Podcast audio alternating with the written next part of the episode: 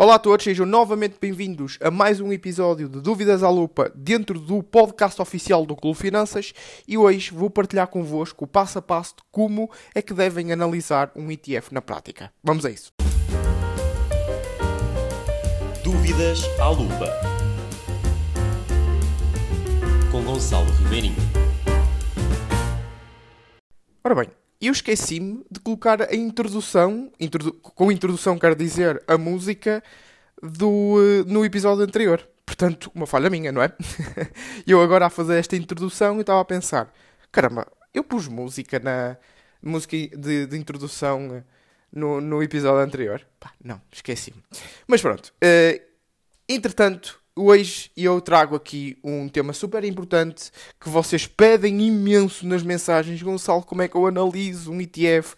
Uh, mandam mensagens para o, para o Clube Finanças a perguntar à equipa do Clube Finanças como é que se analisa um ETF e hoje trago aqui o passo a passo. Obviamente que um podcast não é a mesma coisa do que os vídeos que nós fazemos, por exemplo, para os alunos da jornada financeira, em que está lá tudo hierarquizado, não é? Tudo organizado passo a passo e vocês estão a ver o meu computador, mas vocês vão ficar com uma ideia de que eu não falo mais a fundo sobre ETFs porque o trabalho está no início. Depois é fazerem um dollar cost averaging, ok? É, é irem uh, investindo ou alimentando o vosso portfólio de investimentos todos os meses, independentemente do preço do, do, que o ETF está a comercializar no momento do vosso investimento.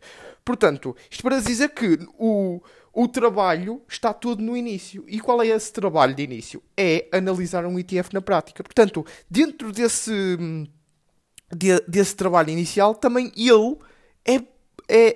Temos pouco trabalho, não é? Não é verdade? É, é, é uma coisa mínima. É um trabalho mínimo que vocês fazem nem em uma semana. É irem pesquisar um ETF e aquele ETF vai-vos dar para toda, toda a vossa vida vocês fazem a escolha de um ETF em uma semana, com os passos que eu vos vou dar aqui, ok?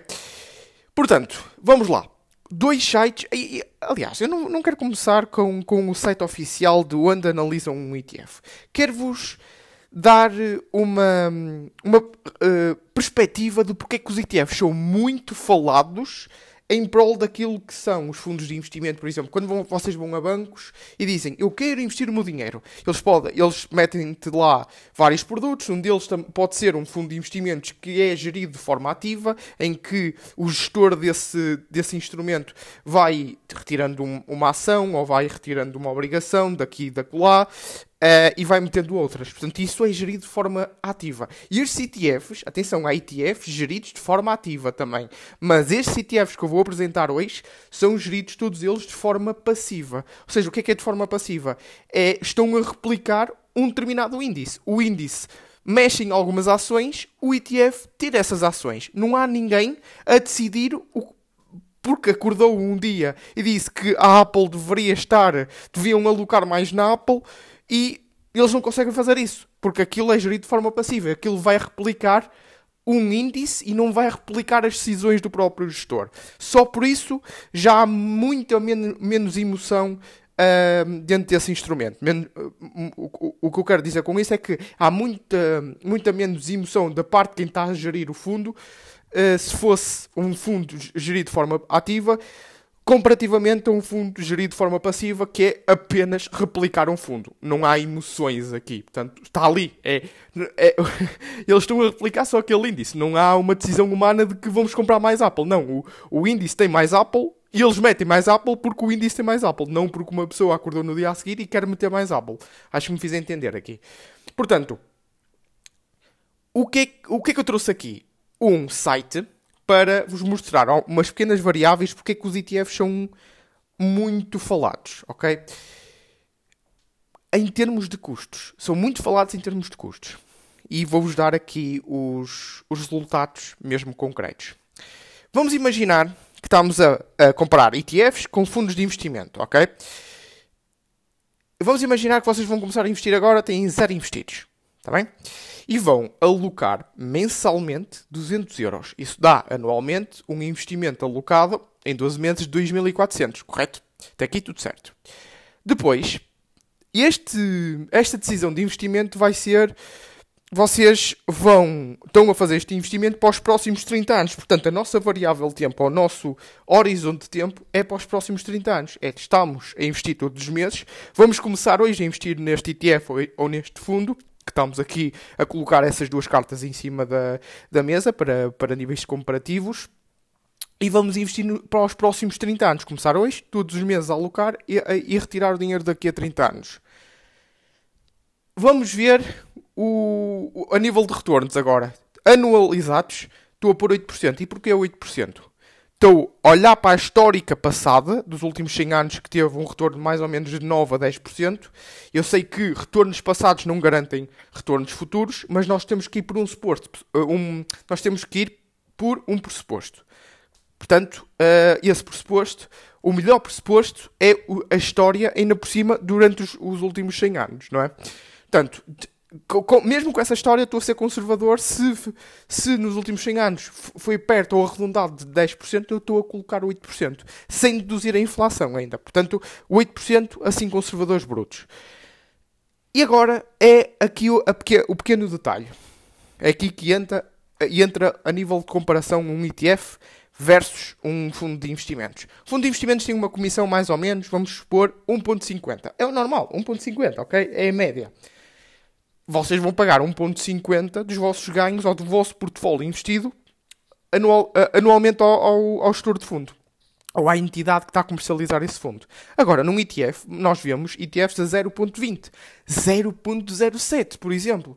Pá, absurdo, é, é, é, muito pouco o custo de, de, de manutenção. Porquê que, por, porquê é que eles metem assim tão, tão pouco? Porque eles não têm tanto trabalho. Eh, relativamente a, um, a, uma, a, uma, pessoa que gere de forma ativa, ela tem que analisar, ela tem que trabalhar, não sei o que, não sei o que mais, ela tem que ter vários analistas, enquanto uh, o ETF ou a entidade que está a comercializar aquele ETF que está a replicar alguma economia, algum setor, um, whatever, não é? Não vão ter assim tanto trabalho, porque só está a replicar aquilo. E eles vão fazer a alocação de acordo vão fazer a alocação ou a, a, o rebalanceamento trimestral de acordo com o índice. Nada mais. Portanto, têm menos trabalho e ao terem menos trabalho é, é, preciso menos recursos humanos, menos recursos monetários, ao ponto de eles conseguirem ter estes 0.07 ou 0.20 no máximo dos máximos, ou 0.25, já vi 0.25 no máximo dos máximos de, de ter, Total Expense Ratio, é, é o que já vamos falar a seguir nos ETFs, e como podem ver, um tem 0.20, eu coloquei aqui assim uma média, 0.20, e o outro tem 1.50. Vamos ver a diferença? Vamos ver então. No ETF, com estes pressupostos, tu, ao, ao, no, nos próximos 30 anos, tu iria, o teu portfólio ia valer 262 mil euros. Sabem quanto é que iria valer o vosso portfólio se tivessem investido num fundo? 207.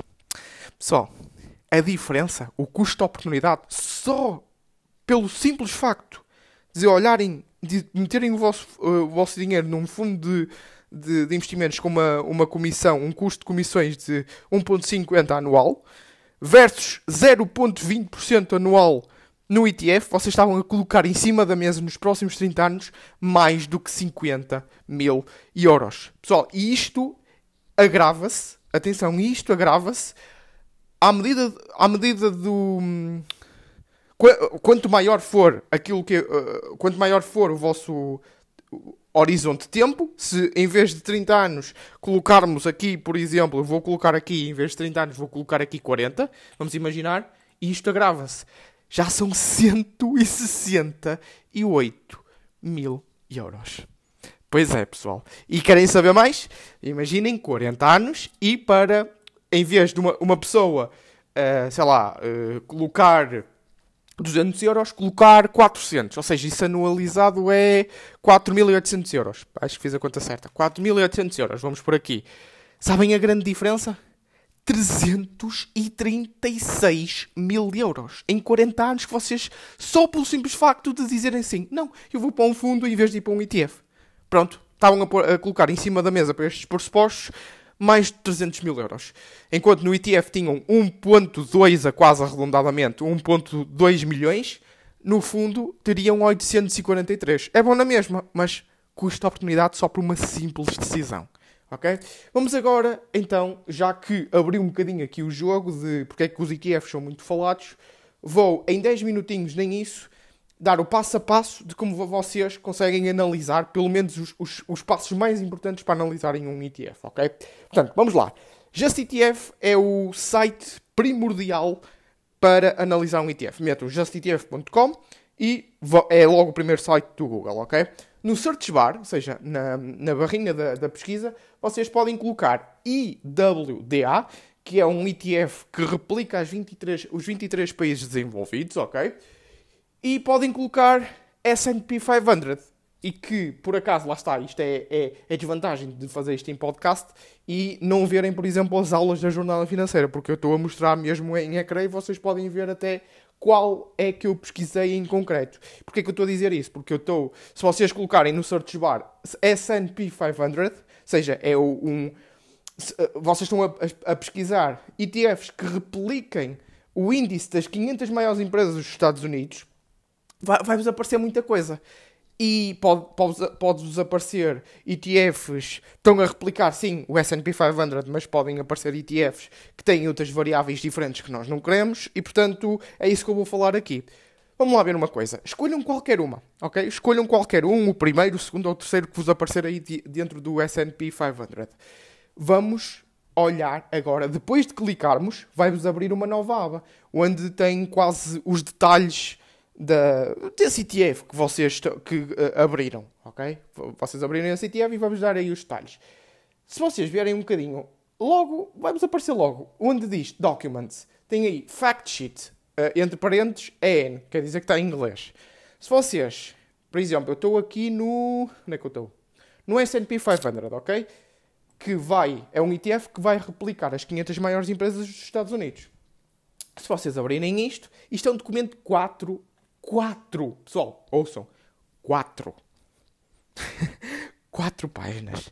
Vocês não me digam que não têm tempo de analisar quatro páginas. Por amor de Deus, não me digam isso. Ok? Vocês, se ouvirem este episódio e ouvirem até ao final e, dizer, e apontarem num caderninho uh, os passos que eu vos disse agora, vocês podem depois uh, reouvir novamente mais à frente. E metam num caderninho os passos que eu vou dizer agora para, para analisar. E comecem a analisar vários ETFs de acordo para encontrarem aquele que vá de acordo aos vossos objetivos financeiros. Portanto, quando fizerem essa análise, com esses passos todos direitinhos ditos por mim, pessoal, vocês, quatro páginas, leem em 15, 30 minutos. Eu, estou a dizer 15, 30 minutos porque não é uma leitura corrida. Porque é, se fosse uma leitura corrida era em 2 minutos. 2, 3 minutos, está bem?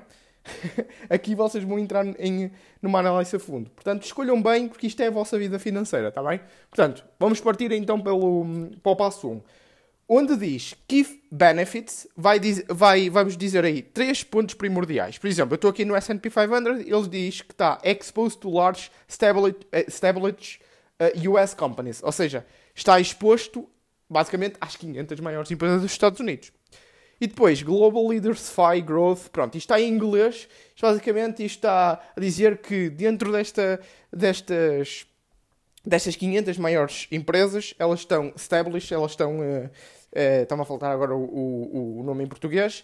Mas elas estão, uh, estão está, estáveis, são, são empresas estáveis, são empresas que estão dentro de uma, do núcleo da global, globalização, ou seja, que estão presentes em vários países do mundo, portanto têm esta presença em termos geográficos diversificada. E depois, terceiro, eles, ele, este ETF diz que quer ter uma visão de longo prazo. Opa, perfeito! Perfeito! É exatamente isto que estamos à procura se queremos olhar para um, para um, eh, para um espaço, para um horizonte de tempo acima dos 20, 30 ou 40 anos, por exemplo, ok? Feito isto, feito, eh, lido uh, a primeira barrinha do Key Benefits, vamos para o lado direito onde diz Key Facts, ok? E eu tenho aqui algumas coisas, eh, isto, lá está, foi o primeiro passo. Segundo passo, olhar para a comissão de gestão, a ter, onde diz Total Expense Ratio, onde diz Key Facts, ok? Aqui, pessoal, é isso que eu estava a dizer. Quando estava a dar aquele...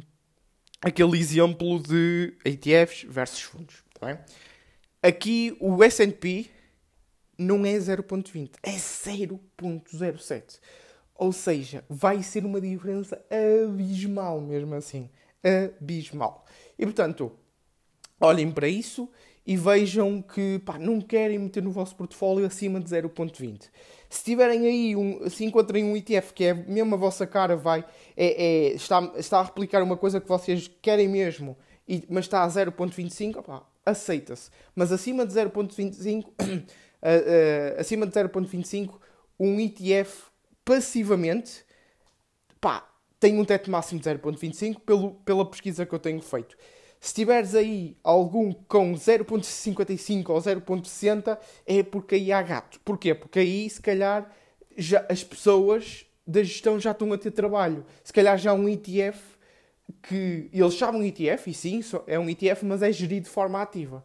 Portanto, quando vocês veem um TER de 0.60 ou 0.75 ou 0.80, já vi um de 0.80, aquilo possivelmente é gerido de forma ativa, porque senão não tinham assim um teto tão alto. Ou porque, lá está, uh, o setor é super promissor, mas o, o, o, uh, setores assim super promissores são super especulativos também e as, as gestoras aproveitam-se isso para meter um TER muito alto, por exemplo, de 0.70 ou 0.80, ok?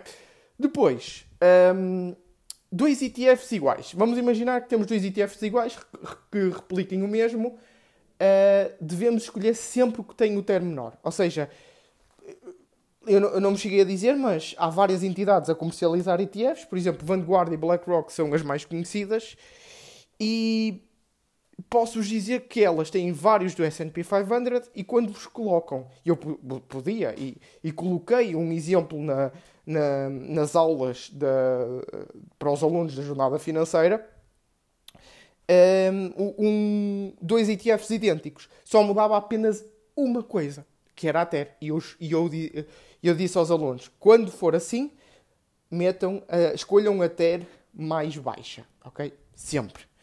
Depois, já, já nem sei onde é que, qual é o passo em que vou, deve ser para o segundo ou o terceiro ou o quarto, já nem sei, mas eu vou dizer sempre próximo passo, ok? Próximo passo, domicílio. Atenção a isto eu escolho sempre Luxemburgo ou Irlanda. Maior parte do tempo é Irlanda. Isto porquê? Porque é-nos quase impossível investir nos famosos ETFs VU ou SPY, ou seja, ETFs domiciliados nos Estados Unidos. Porquê? Duas razões. Porque nós, enquanto europeus, os custos seriam muito, mas muito, mas muito mais elevados se investíssemos diretamente no VUA ou no SPY, tendo residência fiscal cá na, na Europa e, e, estando a morar cá na Europa, sermos europeus, vá, a investir em ETFs americanos. E segundo, as corretoras teriam uma burocracia enorme, assim como os americanos, se, se, quisessem comercializar esses ETFs cá na Europa e se quisessem comercializar esses ETFs dentro da sua corretora.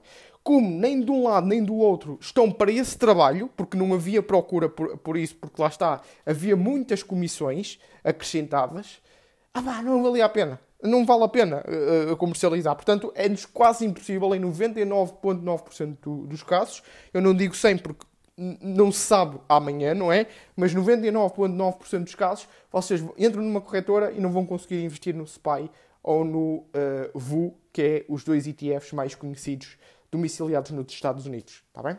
Portanto, um, nós, uh, nós temos que olhar para aquilo que são o, uh, o domiciliados, e isto está na fact sheet, ok? Isto está na, nos key facts Está tá ali, uh, domicílio, Irlanda. O S&P está aqui, Irlanda. Pelo menos o que eu estou a ver, que tem um TER de 0.07, está domiciliado na Irlanda. E o ISIN, ou seja, o código do próprio ETF, pode começar por IE. Isso quer dizer Irlanda. Está domiciliado na Irlanda. Ou pode começar por LU. Está domiciliado, domiciliado em Luxemburgo. Pronto, são esses os principais em que são os melhores domicílios para, para, para investir. Depois, ora bem, hum, e, e, atenção, eu esqueci-me de dizer, são os melhores porque têm acordos fiscais com os Estados Unidos para não serem taxados acima daquilo que é o normal, ok? Isto é por isso que eu digo que é o. Já me esquecia de justificar porque é que são os melhores por causa disto. Não, não vamos ser taxados acima da média, está bem?